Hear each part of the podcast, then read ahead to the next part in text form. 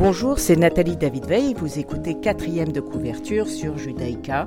J'invite un écrivain à parler de ses secrets, de ses rituels d'écriture, de ses sources d'inspiration, comme de ses doutes, pour découvrir les dessous de la création. Aujourd'hui, je suis avec Pauline Dreyfus qui a écrit Ma vie avec Colette. Bonjour.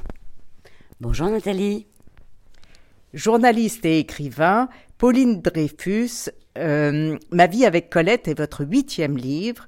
Vous avez écrit dans toutes sortes de genres littéraires, de la fiction avec votre premier roman Le père et l'enfant se portent bien chez Lattès en 2003, des biographies de Badinter à Paul Morand qui a obtenu le prix Goncourt de la biographie et le prix de la biographie de l'Académie française en 2021, après votre roman sur lui Immortel enfin pour lequel vous avez reçu le prix des deux magots en 2013.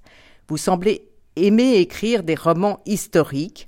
Ce sont des choses qui arrivent, se déroulent en 1945, le déjeuner des barricades 1968 et le président se, tait à la fin des années 70. Quel genre préférez-vous? Écoutez, euh, je, je n'ai pas de genre de prédilection. Et à vrai dire, euh, comme me dit ma fille, il faut, maman, que tu sortes de ta zone de confort. Et la vraie façon euh, avec laquelle je pourrais arriver à ça, ce serait de me confronter à la réalité d'aujourd'hui, c'est-à-dire 2023. Pour l'instant, je n'y suis pas encore arrivée, mais j'ai pas dit mon dernier mot. Euh, j'ai exploré des périodes où je n'étais pas née. Évidemment, la, Seconde Guerre mondiale, j'étais pas née. 1979, euh, les diamants de Giscard, j'étais née, mais j'avais 10 ans. Donc euh, j'étais encore balbutiante. Je continue peut-être, euh, au fil des années, au fil des livres, au fil des manuscrits, à me rapprocher de celle que je suis aujourd'hui. Et c'est intéressant comme démarche. Dans ma vie avec Colette, vous parlez de votre expérience de lectrice passée et présente, et sous couvert d'une biographie de Colette, vous parlez de vous. Donc en effet, vous vous rapprochez euh, d'aujourd'hui. Est-ce que c'est, est-ce qu'on appelle ça un récit intime? Comment on appelle ce genre littéraire? C'est la collection Ma vie avec chez Gallimard. Et euh, alors c'est la première question. Alors d'abord, c'est, surtout pas une biographie. Euh, le principe de la collection, c'est euh, raconter un compagnonnage. On demande à un écrivain de choisir un, autre écrivain qui a été son auteur de chevet j'allais dire depuis toujours, en fait, depuis qu'il lit ou qu'il aime lire. Euh, quand on m'a proposé euh, de participer à cette collection qui est dirigée par François Sureau, qui a baptisé la collection avec son Ma vie avec Apollinaire, je, je vous jure que j'ai mis moins de cinq secondes à réfléchir et à dire je fais Colette. Je priais intérieurement en me disant pourvu que personne ne l'ait, ne l'ait prise. Heureusement, personne ne l'avait prise. Euh, manque de chance. Quand j'ai répondu je fais Colette, je n'avais pas réalisé que le livre sortirait en 2023, qui était l'année de la commémoration des 150 ans de sa naissance, puisqu'elle est née le euh, 28 janvier 1873. Donc on a fêté les 150 ans de sa naissance sans assez de cérémonie, euh, selon le président de la Société des Amis de Colette, qui trouve qu'on en a beaucoup fait pour Proust l'année dernière et pas assez pour Colette cette année. Il a même été engueulé la ministre de la Culture à ce sujet, ce qui m'a beaucoup plu. Mais toujours est-il que, à la fois, ça m'a servi et ça m'a desservi. Il y a eu énormément de livres en 2023 sur Colette, des bons et des moins bons, et c'est la règle du jeu. Moi, à vrai dire, je m'en fichais parce que je considère que c'est un livre qui n'a pas d'actualité. C'est un livre qu'on peut lire aujourd'hui et qu'on peut lire dans deux ans. Moi, je voulais raconter mon amitié, il n'y a pas d'autre mot, mon amitié profonde avec Colette, avec des accords et des désaccords, parce que dans toutes les amitiés, on peut avoir des divergences, on peut se, se fâcher, se brouiller, on l'a tous connu. Mais euh, au long cours, euh, c'est quelqu'un euh, qui m'a constitué, qui m'a vertébré. Voilà, c'est ça que je voulais raconter. Pauline Dreyfus, je lis votre. Enfin, vous faites vous-même le résumé. Hein. J'ai connu les affres et les espoirs des personnages de Colette, je vous lis. Hein. J'ai été Claudine dans les bois de Montigny, j'ai été Gigi en espérant un mari, je suis maintenant Léa guettant les stigmates du vieillissement. J'ai même été la contemporaine de Sido, mère apeurée, redoutant le froid, le chaud, le manque, trompant la panique à un comptoir de bistrot. Le jour où mon fils prit seul le métro pour la première fois, plus tard terrorisé par des chauffeurs de taxi sans licence, susceptibles de prendre en charge mes filles. Colette, j'aime en elle l'amie des bêtes, la femme libre qui ne sombra jamais dans le militantisme, la créatrice d'une prose fastueuse et poétique. Tout est dit dans ce paragraphe et on prend grand plaisir à vous lire. Mais vous avez beau dire que ce n'est pas une biographie, vous parlez évidemment de la vie de Colette puisque euh, vous parlez de la vôtre en même temps. D'ailleurs, le, le plan de votre ouvrage est le plan de toute une vie. Oui. Alors, la différence avec une biographie, c'est qu'une biographie serait plus chronologique et moi, que j'ai adopté un plan thématique. Mais euh, il n'était pas possible de faire l'économie d'éléments biographiques euh, parce que je pars toujours du principe dans un livre qu'il faut s'adresser à un lecteur qui ne connaît rien de mon sujet. Donc, et, c'est merveilleux et c'est comme ça. Euh, maintenant, ce qui était intéressant dans, dans la rédaction de ce livre, c'était de d'avoir lu Colette et de la relire, et de se dire qu'à à chaque âge de la vie, j'ai lu un autre livre, des livres que j'ai beaucoup aimés, que j'ai aimés à nouveau, mais pour d'autres raisons. C'est vraiment l'intérêt de cette collection. C'est de se dire, j'ai adoré Claudine à l'école, qui est le premier livre de Colette que j'ai lu, que m'a sans doute euh, mis ma grand-mère entre les mains. Euh, j'ai adoré toute la série des Claudines, mais euh, comprendre qui était Léa de Montval qui vieillit face à, face à Chéri, euh, il fallait que j'atteigne mon âge, c'est-à-dire la cinquantaine, pour comprendre ce que c'est que les stigmates de l'âge, l'âge où les femmes commencent à se regarder dans un miroir et à se dire ah zut, le temps a filé. Et à ma connaissance, Colette est la première de tous les écrivains à avoir euh, pensé à s'intéresser à ce sujet. C'est-à-dire qu'une femme, elle n'a pas toujours 20 ans, mais elle n'est pas moins intéressante parce qu'elle en a 40, 50 ou 60. Et Colette entre dans, j'allais dire, dans le dur du sujet. C'est-à-dire qu'elle se regarde dans la glace. Et c'est fantastique. Il y a une phrase dans, dans Chérie qui est extraordinaire. Elle met ses, mains, je suis désolée, on a la radio, vous pouvez pas me voir. Euh, il faut imaginer ses mains euh, derrière sa tête. Et elle se regarde dans la glace et elle se dit, euh, y a-t-il encore un aussi beau vase pour de si vieilles anses? C'est extraordinaire comme phrase. C'est-à-dire qu'on a toutes guetté ce que j'appelle les, bras en forme de chauve-souris. Vous voyez, le moment où on peut plus mettre des, des t-shirts à manches courtes. Colette, c'est très concret. On n'est pas dans le nouveau roman, on n'est pas dans Sartre, on n'est pas dans l'intellect, on est dans la vie. Mais vous parlez de, des malentendus qui courent sur ce personnage de Colette. Euh, vous écrivez croire qu'elle est anticonformiste et libertine alors qu'elle n'aime que la vie à la campagne et qu'elle aurait aimé rester euh, fidèle si Willy l'avait voulu. Euh, vous écrivez les légendes sont trompeuses, l'indépendance d'esprit et la sensualité personnifiée, elle fut en réalité une monogame contrariée. C'est elle qui fut, toujours quittée. Et vous citez plusieurs malentendus comme ça. Le, drame de Colette, c'est que euh, l'époque l'a récupérée. Et je déteste la récupération. Euh, on a fait de Colette, ces dernières années, une icône LGBT++. Euh, on, on a fait d'elle une militante qui lui aurait fait horreur et qu'elle n'a jamais été. elle aurait par exemple décidé Enfin, elle aurait, détesté qu'on dise d'elle qu'elle était une écrivaine, qu'elle était une autrice, une auteure. Colette était un écrivain. Je me suis battue moi-même avec mon correcteur chez Gallimard. À chaque fois que j'avais écrit cet écrivain, C-E-T, écrivain, il a corrigé. Et j'ai été obligée de revenir derrière en disant non, c'est pas possible. Écrivain n'est pas un métier, c'est une dignité et je voudrais lui laisser sa dignité.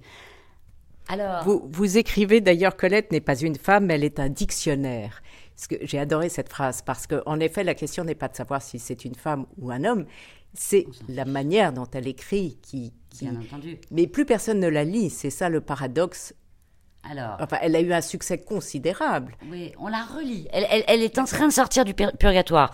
Ce qui est extraordinaire avec Colette, c'est qu'il faut se dire que elle n'a pas été plus loin dans les études que le certificat d'études.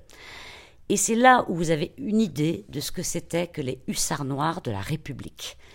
Je ne voudrais pas comparer avec l'époque actuelle, mais on voit bien la dégradation du niveau. Vous lisez un livre de Colette, la richesse du vocabulaire, la, euh, la structure de la grammaire, cette espèce de densité de la langue qui est exceptionnelle. Colette a arrêté ses études à 14 ans. Eh ben moi je vous dis, je dis pas chapeau l'artiste, parce qu'il n'y a pas lieu de le dire. Je dis chapeau les profs. Euh, Et en même temps, elle travaille beaucoup. Elle dit euh, écrire n'est pas euh, n'est pas si facile. Elle travaille tous les jours à la même heure. Elle elle voilà. Elle dit que c'est c'est c'est pas c'est pas un talent que c'est réellement bon. Elle a du talent bien entendu, mais Elle dit ça parce que elle a eu besoin d'argent toute sa vie et qu'elle commence à écrire parce qu'elle a besoin d'argent. L'écriture est un gagne-pain pour elle. Au fur et à mesure des années, il l'a été de moins en moins, mais elle a continué à entretenir cette fiction qui était que euh, il faut euh, se- s'en tenir à une règle. Elle a cette phrase admirable, c'est la règle guérit de tout. Vous pouvez avoir chagrin d'amour, vous pouvez avoir une facture à payer, vous savez pas comment la payer. Si à 8 heures, vous êtes devant votre feuille de papier, aujourd'hui on dirait notre ordinateur, mais c'est la même idée. La règle guérit de tout. Donc elle a considéré ça comme une, une activité qui était au fond sa colonne vertébrale. Pauline Dreyfus, je ne vous avais pas posé la question du choix musical. Si vous avez envie d'écouter une musique, ça serait laquelle? Alors, je cite dans mon livre euh, une admirable chanson de Renaud qui est Mistral gagnant, où il parle de l'enfance qui s'en va et ne- qui ne revient pas. Et il y a quand même une grande partie de l'œuvre de Colette qui est un hommage à la petite fille qu'elle a été. On va l'écouter.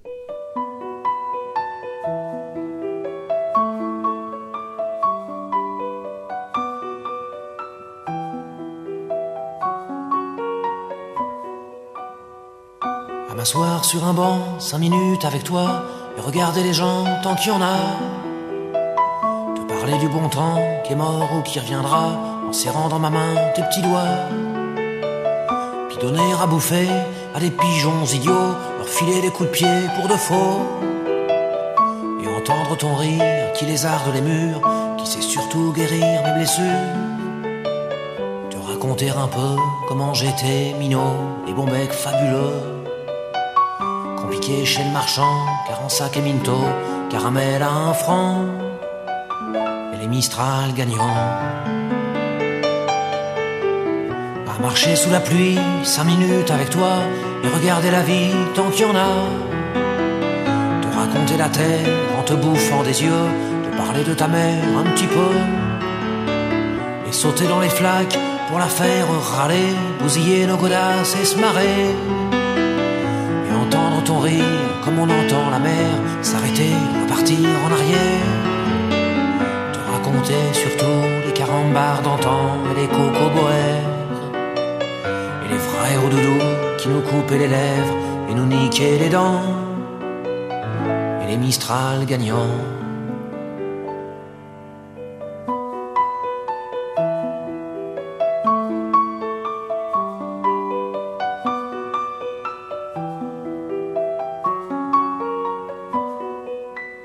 À m'asseoir sur un banc, cinq minutes avec toi, regarder le soleil qui s'en va. Parler du bon temps qui est mort et je m'en fous, te dire que les méchants c'est pas nous. Que si moi je suis barge, ce n'est que de tes yeux, car ils ont l'avantage d'être deux. Et entendre ton rire s'envoler aussi haut que s'envolent les cris des oiseaux. Te raconter enfin qu'il faut aimer la vie et l'aimer même si le temps est assassin et emporte avec lui les rires des enfants et les Mistral gagnants les Mistral gagnants.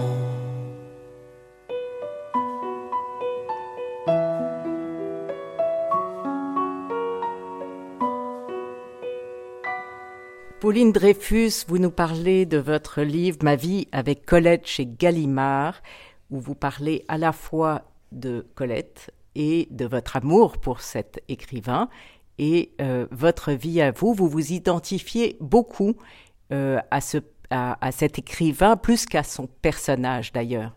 Oui, parce que ce qui m'a toujours chiffonné dans, dans, la vie de Colette, pour ne pas dire plus, c'est euh, la façon dont elle a été une très mauvaise mère. Colette a eu un enfant très tard, à 40 ans. Euh, elle est tombée enceinte un mois avant la mort de sa mère Sido, la mère adorée. Donc c'est très intéressant. C'est-à-dire que euh, un mois après, pardon. C'est-à-dire qu'une fois sa mère morte, elle se sent autorisée à devenir mère. Elle a une seule fille qu'elle prénomme Colette. Donc là, on est quand même dans un nœud psychanalytique extrêmement intéressant.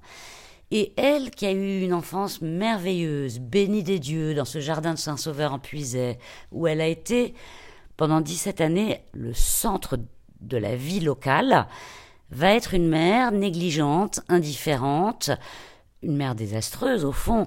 À 8 ans, sa fille, la petite Colette, la juge difficile, l'envoie en pension. La correspondance entre Colette de Jouvenel, donc sa fille, et, Colette, Colette tout court, parue chez Gallimard, euh, est édifiante. La, petite fille euh, se plaint parce que sa mère ne vient même pas la voir en pension le dimanche matin. C'est horrible. Et elle lui demande des nouvelles de son grand frère, qui est son demi-frère Bertrand Jouvenel. Sauf que la petite ne sait pas que le grand frère est l'amant de sa mère. Vous voyez le jbins. C'est une situation euh, incroyable dont ni l'une ni l'autre ne se remettront jamais. Et ça, c'est très touchant, très intéressant, et ça m'a beaucoup interrogée. Vous, écrivez euh, euh, le lien euh, indéfectible et idéalisé qu'elle a, eu avec, qu'elle a eu avec sa mère, en disant plus elle avait des histoires malheureuses, plus elle écrivait, mais ça n'était pas vrai du tout puisque c'est la personne, vous dites, la moins sentimentale du monde. Et c'est l'autre malentendu, car quand on lit Colette, on se dit, mais cet amour maternel qu'elle partage avec sa mère, alors, en effet, c'est plus qu'un malentendu, c'est une imposture. L'enfant préféré de Sido, qui en avait eu quatre, c'est Achille, le frère aîné de Colette, garçon très beau, aux yeux bleus, qui est devenu médecin et chez qui elle a été habitée quand la, maison familiale a été vendue, et qui était vraiment le préféré. Et Colette ne s'est jamais remise de cette préférence, à tel point que dans ses livres, elle a menti, et à chaque fois qu'il y avait un désastre sentimental dans son existence, et Dieu sait que sa vie a été jalonnée d'échecs sentimentaux, de divorces, de ruptures, euh, Colette, soyons clairs, n'a jamais su garder un homme. Plus les hommes s'échappaient, et plus elle construisait cette statue mythologique de cette mère admirable Sido, pour qui elle était mon joyau tout en or, c'était son surnom. Elle était cette petite fille à la nappe blonde euh, qui, quand elle pénétrait dans une pièce, la pièce s'éclairait. On ne peut pas faire plus belle déclaration d'amour. Alors vous, vous suivez, euh, il y a six parties dans votre livre. Euh, habiter, ne plus habiter, qui est sur les maisons, et vous dites que il faut traiter les maisons comme des personnes, qu'on s'y attache exactement, ce qui est vrai, ce qu'on s'y attache. Il y a aimer, écrire le quatrième chapitre, aboyer, miauler, croasser ou roucouler, qui est évidemment sur son amour des animaux. Cinquièmement, enfanter. Et sixièmement, vieillir avec Colette. Donc, vous disiez que c'était thématique, oui, mais ça suit quand même la chronologie. On commence à l'enfance, on finit à la vieillesse. C'est vrai, mais l'idée c'était quand même de faire à chaque fois des ponts avec ma propre existence. Euh, l'amour des bêtes m'intéressait beaucoup parce qu'il a été récent dans ma vie et que ça m'intéressait d'en parler. Vieillir avec Colette, c'était l'idée de se dire, il y a des écrivains qu'on a adorés quand on avait 12, 14, 15 ans et qu'on relit et qui ne vous parlent plus. Et eh ben Colette, c'est tout le contraire pour moi. À chaque fois, je trouve des choses nouvelles. Euh, et je l'ai relu euh, beaucoup pour écrire ce livre. Je la relis encore fréquemment parce que en ce moment, je, voilà, je parle beaucoup d'elle dans des salons du livre. Colette, je passe mon temps à découvrir des choses que je n'avais pas encore lues chez elle, donc c'est un enchantement permanent. Et alors le chapitre écrire m'a évidemment beaucoup euh, intéressé. Vous rappelez la théorie de Julien Gracq qui rangeait les écrivains en deux catégories, les myopes et les presbytes. Euh, ce que je trouve très intéressant. Euh, vous, vous vous rangez dans quelle catégorie, Pauline Dreyfus? Euh, Très clairement, les myopes, ceux qui voient de près. Euh, et je n'ai rien contre les presbytes. Et d'ailleurs, dans la, dans la vraie vie, j'ai des lunettes de presbyte. Mais ce qu'il disait, c'était qu'il y avait des, des écrivains qui ont une vision du panorama, de la vision globale, et il y a des gens qui ont le sens du détail. Et plus je vieillis, plus je suis attaché au détail, à la couleur d'une nappe, euh, à la couleur d'une robe, à la couleur des yeux et, et à la couleur d'une fleur. Et Colette était comme ça. Ce qui m'a intéressé, c'est de me dire, euh, le style n'a pas de sexe. Il y a un grand malentendu sur Colette. C'est intéressant ce que vous disiez tout à l'heure. On ne lit plus Colette, ou alors nos grands-mères lisaient Colette. Mais non, les amis, réveillez-vous. Colette n'est pas un écrivain pour vieilles dames. Et il faut le dire. Colette est un écrivain d'abord euh, unisexe, j'ai envie de dire, qui parle à tout le monde, mais qui a en effet cette réputation-là. Et moi, ce qui m'intéressait, c'était de faire mentir sa réputation. Oui, parce que vous dites qu'elle ne s'intéresse absolument pas à la politique, qu'elle n'est pas féministe, qu'elle n'est pas militante, et au fond, c'est ce qui vous plaît, vous, Pauline Dreyfus, parce qu'elle est universelle. Et c'est comme ça, c'est à cause de ça qu'elle survit, qu'elle survit euh, au bout de toutes ces années, c'est-à-dire que vous pouvez la relire, il n'y a rien de daté dans son œuvre. Il y a, je vous l'accorde, deux ou trois livres qui sont un petit peu démodés, par exemple Le blé en herbe, qui a pile 100 ans cette année, il est de 1923. Honnêtement, ça vaut pas chéri à mon avis. S'il y en avait un pour quelqu'un qui n'aurait jamais lu Colette, lequel? Alors, je passe ma vie à répondre à cette question en ce moment. Je, je, je vais tricher, je vais vous en donner deux. Euh, la maison de Claudine, sur la maison de son enfance, et Sido sur sa mère. Les deux premiers livres euh, autobiographiques. Et j'en rajouterai un troisième, histoire vraiment d'abuser de votre hospitalité, euh, Gigi. Gigi qui est d'une drôlerie extraordinaire, c'est l'éducation d'une cocotte. Les cocottes sont de tous les âges, de tous les temps et de tous les endroits. Et alors vous écrivez aussi, il faut avec les mots de tout le monde écrire comme personne. Euh, et c'est Guitry qui perce le secret de Colette, dites-vous, elle préfère les synonymes, et c'est ce qui rend sa phrase si jolie. Voilà, et c'est sa mère qui lui donne son meilleur conseil d'écriture, regarde. Bah, Qu'est-ce que c'est un écrivain? Sinon celui qui regarde, c'est-à-dire celui qui est attentif euh, à tout. La phrase de Colette, c'est un peu une coquetterie, mais c'est une coquetterie qui dit beaucoup de choses. Il faut écrire avec les mots de tout le monde comme personne, c'est facile à dire, c'est pas facile à faire. Colette fait partie de ces très rares écrivains. Vous lisez 3, 4, 5 lignes, vous savez que c'est elle. Il y en a quelques-uns comme ça. Hein. Proust évidemment, Céline évidemment. Je peux vous en citer. Ils sont pas, ils sont pas si nombreux que ça.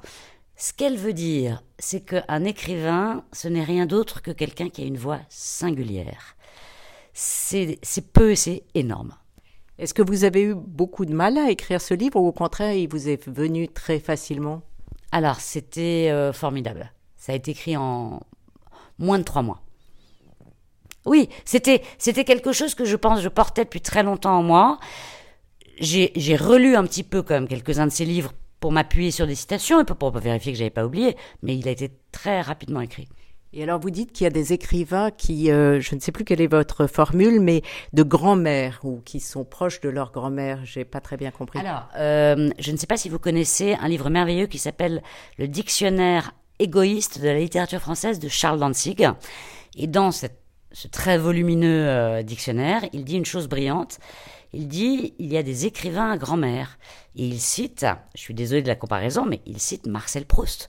Marcel Proust qui en fait a été euh, le petit-fils de sa grand-mère avant d'être le fils de sa mère. Et moi qui ai été complètement élevé par ma grand-mère parce que j'avais des parents très absents, très occupés à des tas d'autres choses, tout à fait frivoles, et dont il ne reste rien, mais c'est comme ça. Mais c'est ma grand-mère qui m'a donné des livres. Et qu'est-ce qu'elle m'a donné en premier? Colette. Je lui dois Colette. Donc je considère que je suis un écrivain grand-mère. Oui, et alors vous comparez votre grand-mère à la mère euh, de Colette. C'est ce même genre d'amour, sauf que chez vous, c'est vrai. Elle avait euh, les mêmes traits de caractère que Sido, Sido tel que l'a décrit Colette. Colette dit de Sido, elle, aimait la gaieté, elle aimait le mouvement, elle aimait les plaisanteries, euh, enfin, toute chose dans lesquels je, je reconnais extrêmement ma grand-mère, qui était quelqu'un de très cultivé, dans un milieu qu'il n'était pas forcément, et qui m'avait appris une chose essentielle, que c'est très bien, c'est très gentil de lire un livre, mais on ne s'en souvient pas si on n'a pas pris des notes, et si on se souvient de ce qui vous est passé par la main. Vous voyez, je vois vos notes devant vous et je me dis, vous êtes aussi une petite fille cachée de Sido. C'est-à-dire que en, en, commentant les livres, en y réfléchissant, on les retient.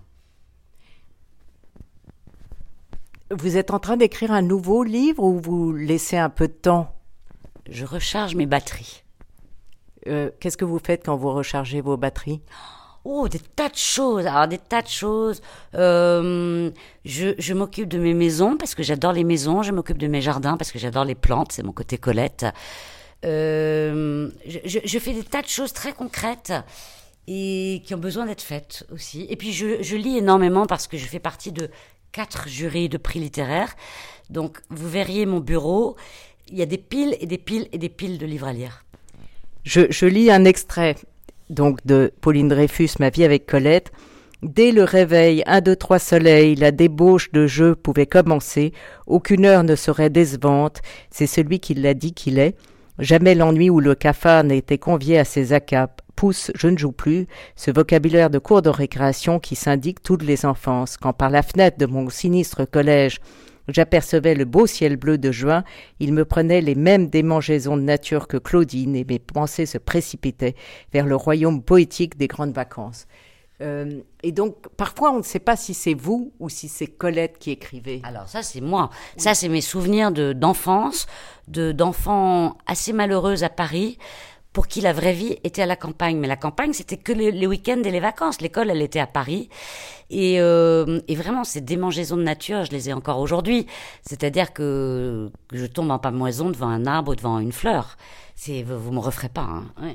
Pauline Dreyfus, vous parlez donc de la vie très mouvementée hein, euh, de, Colette, euh, sa vie amoureuse, sa vie familiale, euh, ses écrits, et un peu moins de vous mais vous transparaissez à travers les lignes. Est-ce que ça vous a donné envie de parler plus de vous? Alors ça, c'est une très bonne question. Euh, je trouve que parler de soi, bah, c'est un peu vaniteux. C'est-à-dire que est-ce que j'ai quelque chose à raconter qui peut être universel? Euh, Voilà, euh, peut-être. C'est une question à se poser. Je, n'ai pas encore la, réponse. Je laisse tout ça infusé, mais je pense que j'ai beaucoup de réserves autobiographiques parce que je viens d'une, mon pédigré est un peu compliqué. Euh, mon enfance n'est pas inintéressante, donc il y a sans doute des choses à raconter. Pauline Dreyfus, je vous remercie beaucoup. Euh, il faut lire La vie, ma vie avec Colette chez Gallimard. Merci. Merci à vous Nathalie et merci beaucoup pour votre invitation. Cette émission sera rediffusée dimanche à 14h. Vous pouvez la réécouter sur vos podcasts et sur le site de Radio Judaïka. Je vous retrouve mardi prochain à 11h.